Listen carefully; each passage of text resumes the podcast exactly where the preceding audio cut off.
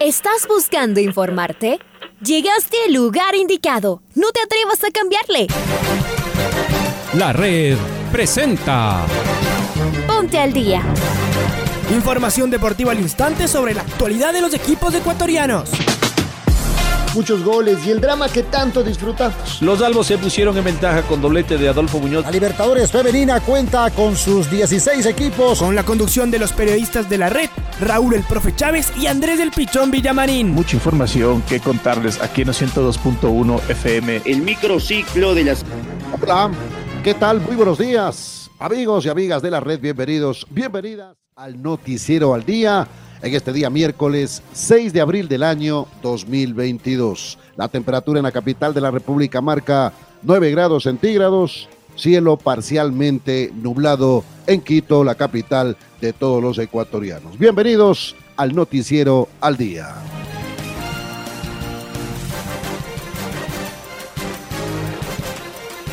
Enseguida presentamos los titulares de este día. Liga Deportiva Universitaria fue goleado en Brasil.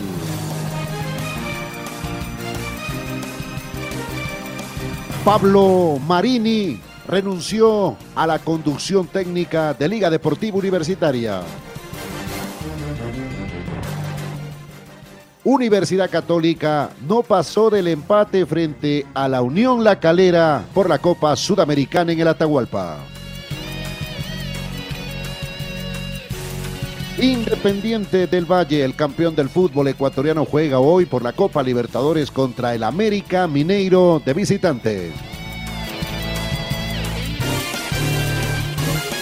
9 de octubre por la Copa Sudamericana jugará en el estadio Jocay de Manta como local frente al Internacional de Porto Alegre. Emelgue visita a Oriente Petrolero este día a las 21 horas. Por la Serie B del fútbol ecuatoriano, esta noche en el Atahualpa, el mejor partido de la B se jugará entre América y el Club Deportivo El Nacional.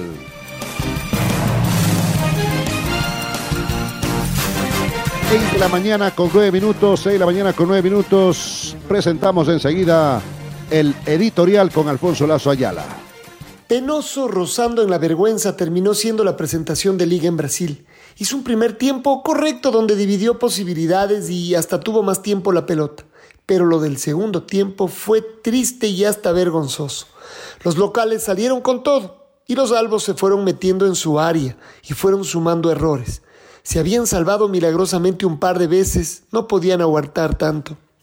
Tras un nuevo error de los tres centrales que Pablo Marini alineó, los brasileños marcaron la primera anotación.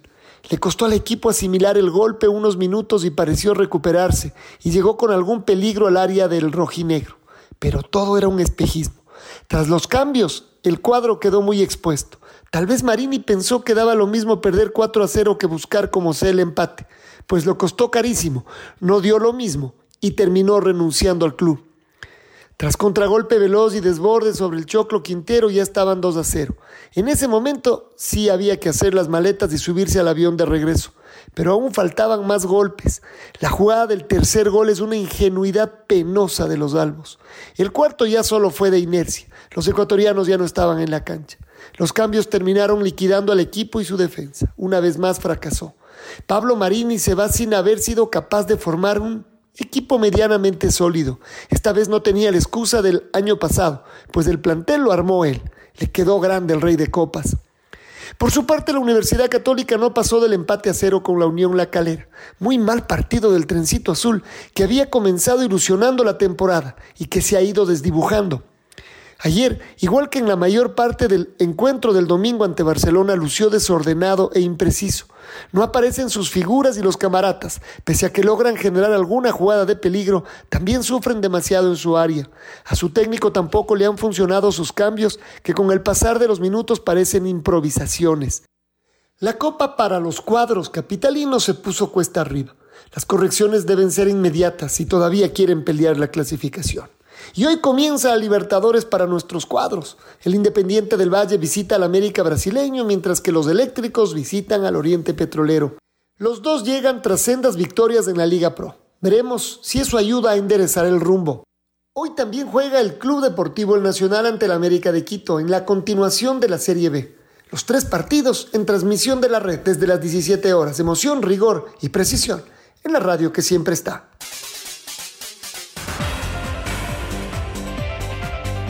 6 de la mañana con 12 minutos, 6 con 12 minutos. Estamos en el Noticiero al Día a través de la red La Radio que siempre está 25 años haciendo radio. Y aquí está el comunicado oficial de Liga Deportiva Universitaria sobre la salida del técnico Pablo Marini. Por medio del presente, comunicamos que el cuerpo técnico encabezado por el profesor Pablo Marini ha presentado la renuncia a la dirección técnica del primer plantel de Liga Deportiva Universitaria la Comisión Especial de Fútbol ratifica el compromiso que mantiene con el plantel y nuestra fiel hinchada, por lo que informamos que actualmente se está trabajando para superar este duro momento. La comunicación afirma Diego Castro García, gerente, Comisión Especial de Fútbol de Liga Deportiva Universitaria.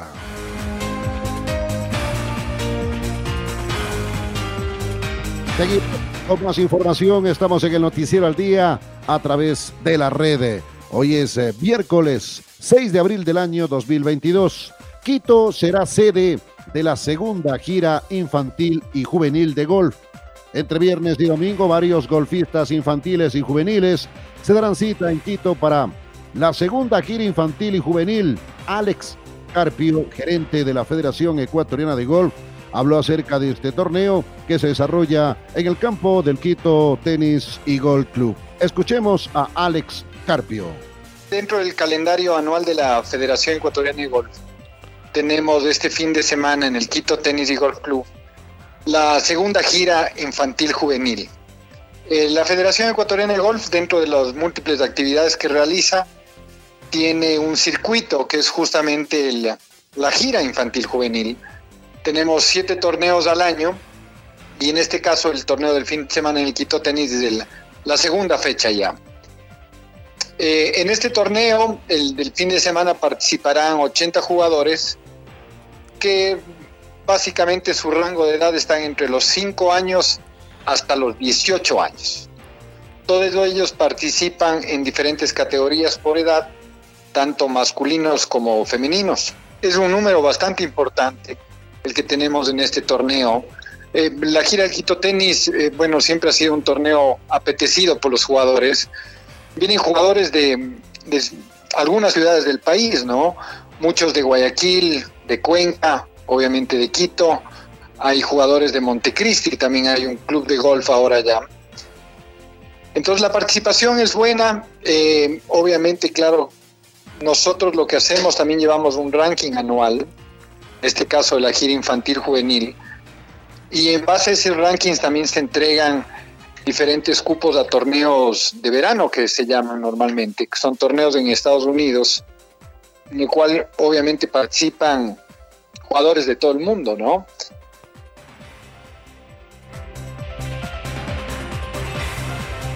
Avanzamos con la información deportiva. Estamos en el Noticiero al Día a través eh, de la red. Son las 6 de la mañana con 15 minutos. 6 de la mañana con 15 minutos.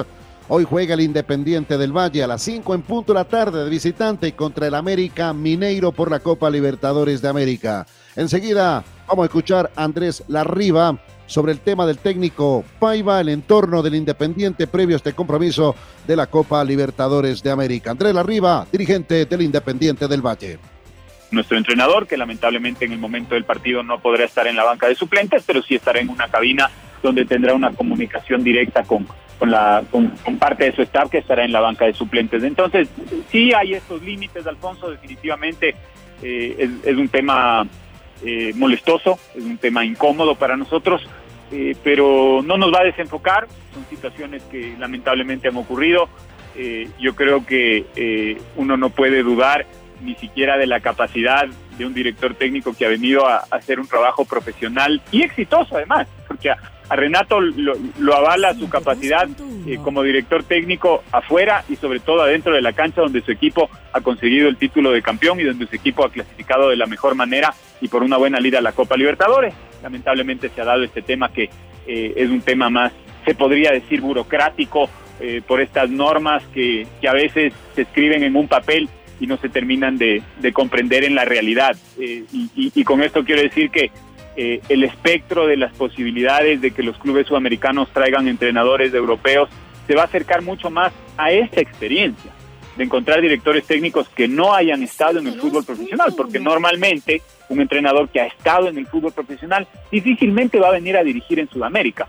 Nos habla el, sentido común de que estos ejemplos son los más cercanos. De acá eh, hemos hablado de dos anteriores, como Miguel Ángel Ramírez de Ismael Rescalvo, que ellos sí tuvieron la posibilidad de apegarse eh, a una homologación en determinado momento que les dio unas horas y con eso reconoció su, certificado, pero esa homologación no puede ser tan distinta a 15 años de trayectoria de un, de un estratega que eh, la verdad ha trabajado en uno de los clubes más importantes del mundo.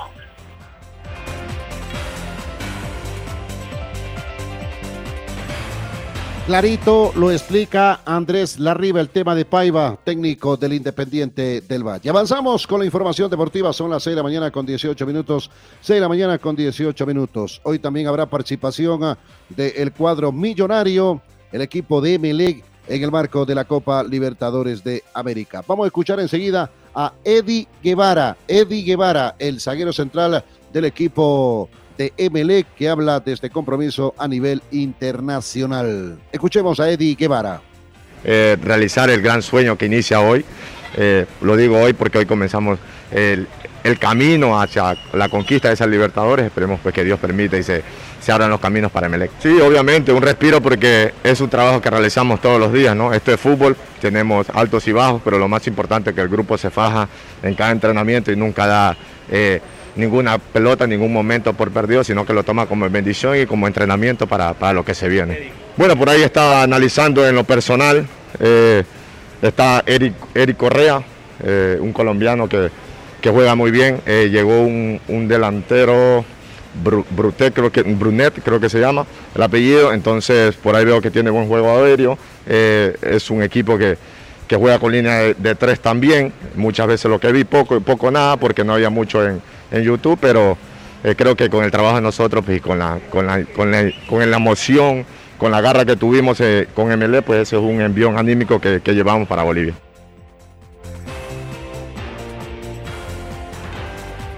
de la mañana con 19 minutos, eh, con 19 minutos. Aquí están los resultados de la Liga de Campeones, cuartos de final, partidos de ida. Benfica 1, Liverpool 3, Manchester City 1, Atlético de Madrid 0. Hoy a las 2 de la tarde jugarán Villarreal, Bayer. Miren qué partido.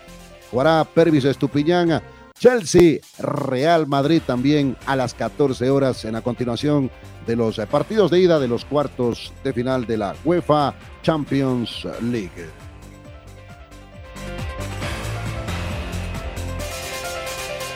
Seguimos, avanzamos, estamos en el noticiero al día a través de la red La Radio que siempre está. Mañana jugará Barcelona y escuchemos enseguida al goleador del equipo torero Barcelona en el marco de la Copa Sudamericana recibirá en su estadio a Montevideo Wanderers. Gonzalo Mastriani habla del trabajo del equipo torero. Fundamental, eh, sabíamos que, era un partido durísimo y que, y que sacar los tres puntos iba a ser un colchón lindo e importante, así que que bueno, eh, tratar de, aprovechar esa ventaja que, tenemos hoy día. Eh, sabemos que el torneo es durísimo y bueno, hay que aprovechar cada, cada, cada pasito que se puede ir dando y poder seguir continuando de esta forma punteros. Y la victoria que, que dije hace un rato era fundamental. Eh, bueno, Montevideo Wanderers es un equipo duro, muy similar al estilo de fútbol de Torque, un equipo que intenta siempre jugar jugar el balón por debajo. Eh, creo que va a ser un rival difícil, eh, pero bueno, obviamente tenemos que centrarnos en nuestro trabajo, tratar de, llevar a cabo el plan de, todo el cuerpo técnico para, bueno, conseguir los tres puntos que, que obviamente arrancar de buena forma sería importante y fundamental. Avanzamos, estamos en el Noticiero al Día a través eh, de la red. Hoy es día miércoles 6 de abril del año 2022. La temperatura en Quito marca 10 grados centígrados, cielo parcialmente nublado. Seguimos con más eh, información. Eh, es momento de escuchar al doctor Isaac Álvarez, dirigente de Liga Deportiva Universitaria y este duro momento que vive el cuadro merengue. Escuchemos. Es un primer partido, no debimos haber perdido de esta forma, está, pero no vamos a ponernos hoy a, batirnos ni a maldecir. Cometimos nuevamente ciertas imprecisiones que están ahí. Por ahí pudimos haber eh, resuelto de otra manera, pero vamos, ahora tenemos cinco partidos por delante. la, la Copa empieza, tenemos un plantel que he acabado yo de hablar con todo el plantel, he dicho unas palabras. Eh, yo he llegado y les he dicho, a ver muchachos, las cabezas altas, que nos queda todavía grandes revanchas. Y así con esa mentalidad debemos enfocar. No es momento de sentarnos a, maldecir, como he dicho, a abatirnos.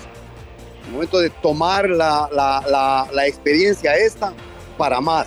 Eh, como he dicho repetidamente, de las derrotas desde donde sacan más conclusiones. Perder a veces es bueno, pero no hacer un hábito de eso.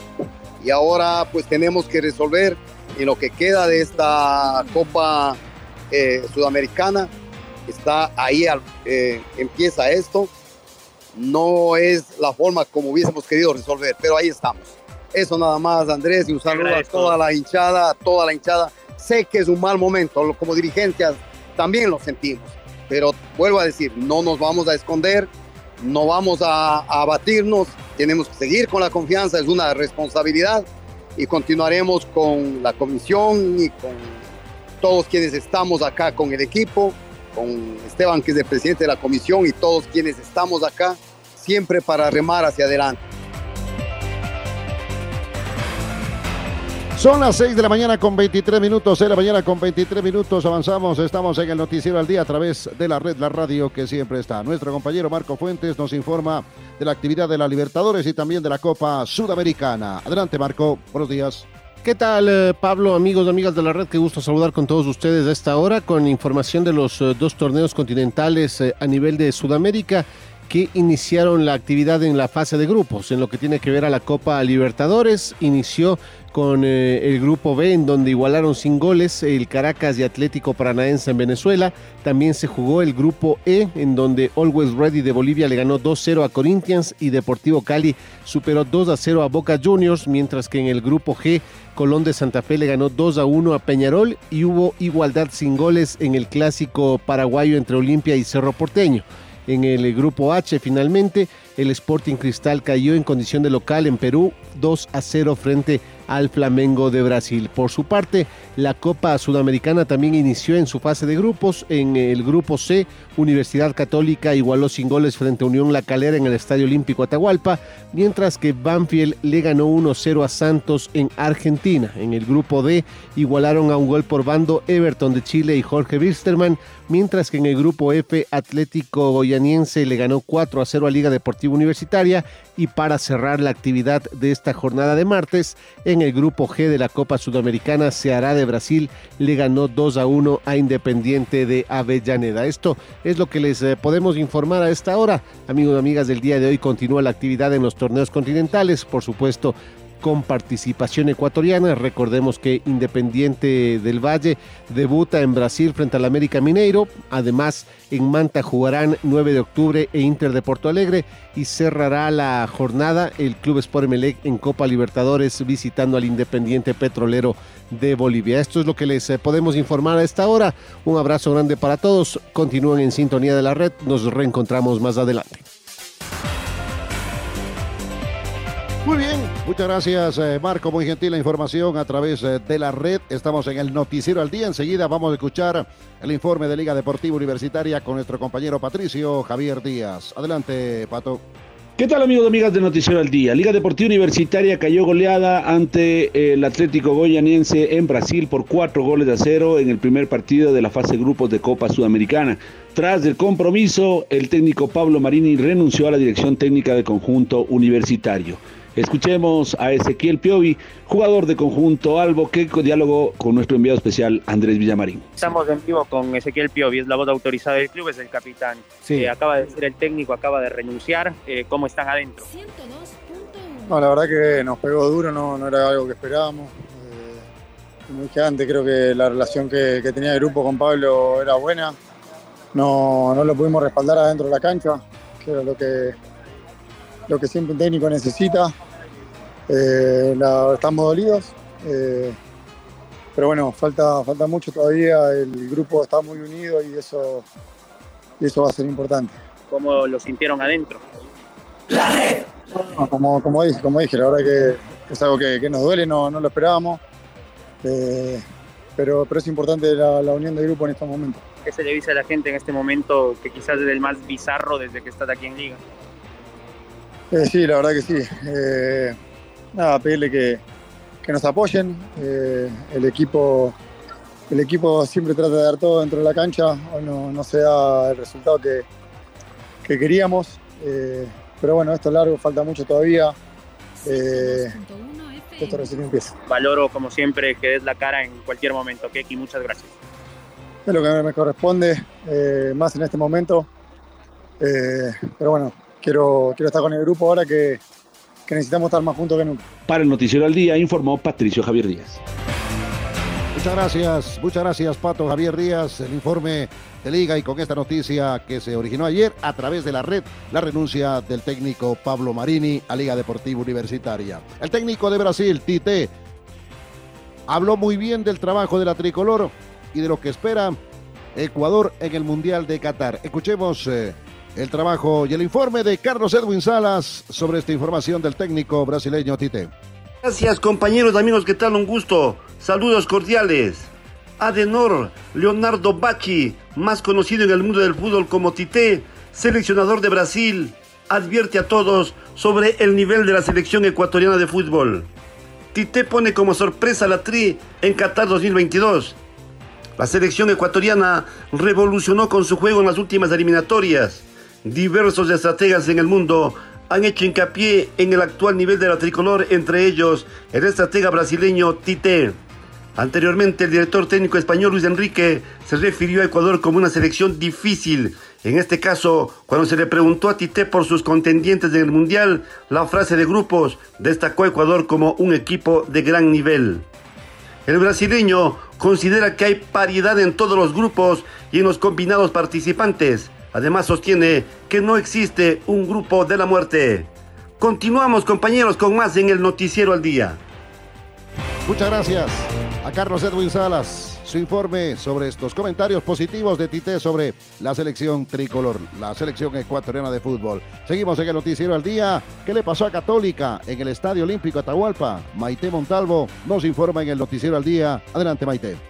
¿Qué tal compañeros? Un fuerte abrazo. Tenemos más novedades de lo que fue el partido de la Copa Sudamericana entre Universidad Católica y Unión La Calera. Empataron sin goles y este fue el primer partido del equipo de Rondelli en la fase de grupos de la Sudamericana 2022. La Chatoleí careció de profundidad y definición para encontrar los caminos hacia el gol. El equipo no tuvo una buena presentación en el arranque del torneo internacional. En el inicio del primer tiempo, Católica inició teniendo la posesión del balón, se mostró rápido por las bandas y desde el principio intentó conectar con Cristian Martínez Borja e Ismael Díaz.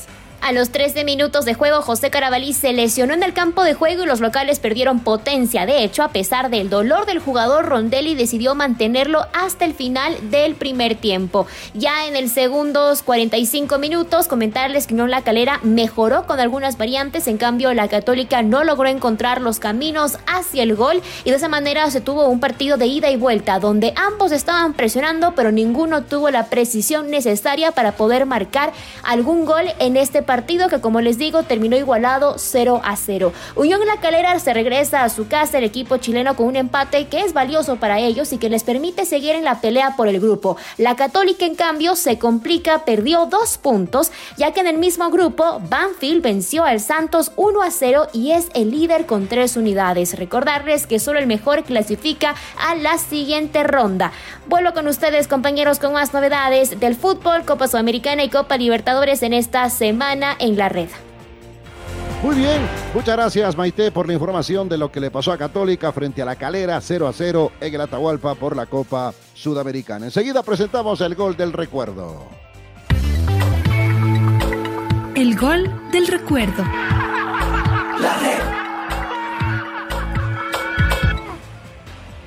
El 6 de abril del 2016, el Independiente del Valle recibió al Atlético Mineiro por la fase de grupos de la Copa Libertadores en el Estadio General Rumiñahui en Sangolquí. Los negriazules se impusieron 3 a 2. Recordemos el segundo gol de los Rayados del Valle, obra de Junior Sornosa con los relatos de Pablo King y los comentarios de Freddy Pasquel. Recupera Arturo Mina, le va a pegar, engancha, queda el piso, falta. Verazo, de Frickson Erazo. Tiro libre para Independiente del Valle. Y los jugadores del Independiente le piden al árbitro que le saque amarilla a Frickson Erazo, Freddy. ¿Cómo la viste? Sí, me, parece que sí, merecía para, para amarilla una zancadilla, ya lo había dejado en el camino Arturo Mina, zaguero central del Independiente versus eh, zaguero central del Atlético Mineiro, compañeros de selección, ahí hizo eh, una finta, ¿no? En una baldosa, demostrando también que tiene técnica, el número 3 del Independiente del Valle, lo dejó ahí en el camino al número 4 del Atlético Mineiro, merecía una tarjeta amarilla, no le mostró otra vez un tiro libre de mucho riesgo. Sí, señor. Atención, va Sornosa.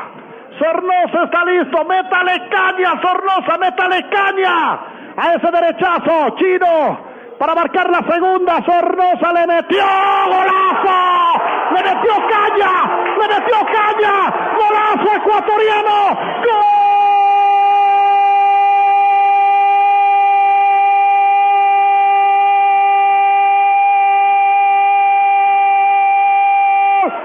Independiente del Valle, gol ecuatoriano, golazo, golazo del Chino Sornosa, su especialidad, su especialidad es como un chaulafán esto para el Chino Sornosa, es como un chaulafán este tipo de tiros de disparos, sensacional derechazo, golazo, acá en Sangolquí en la Copa Libertadores de América, 20 minutos, 20 minutos, primer tiempo, señoras y señores, muchas gracias, muchas gracias, muchas gracias Chino Sornosa por ese gol, muchas gracias, muchas gracias por esa acción, por esa pegada, por ese tiro libre, por el gol ecuatoriano, por el gol del Independiente del Valle, 2 a 1, está ganando el equipo ecuatoriano en el marco de la Copa Libertadores de América, amigos y amigas de la red. Bueno, y el Independiente del Valle después del 1 a 1 había dejado ir la oportunidad de ponerse en ventaja, de prácticamente liquidar este cotejo. Recordemos de esa pelota en el eh, parante, el eh, tiro ejecutado por Brian eh, Cabezas, pasó el susto esos minutos de Aquieto, además, que había metido el partido el conjunto del Atlético Mineiro, pero otra vez fue a la carga el Independiente del Valle, dos tiros libres muy similares, del mismo ejecutante, el jugador número 10, Junior Sornosa, el primer tiro fue hacia la mano izquierda del portero del conjunto brasileño y después en el otro pasó nuevamente la barrera, el arquero quizá creyó que iba al mismo lado donde había ejecutado ya anteriormente Junior Sornosa hace un minuto atrás, buscó el mismo palo del portero, lo dejó sentadito, un golazo del número 10, Junior Sornosa, el goleador del Independiente del Valle en torneos internacionales, lo pone a ganar otra vez 2 a 1, 20 minutos del primer tiempo acá en Sangolquí. Ahora ya estás al día junto a nosotros. La red presentó Ponte al día. Informativo completo sobre la actualidad del fútbol que más nos gusta, en donde estés y a la hora que tú quieras. Quédate conectado con nosotros en las redes de la red. Síguenos como arroba la red Ecuador y no te pierdas los detalles del deporte minuto a minuto. Escúchanos en vivo en TuneIn y en los 102.1 FM en Quito. ¡Te esperamos!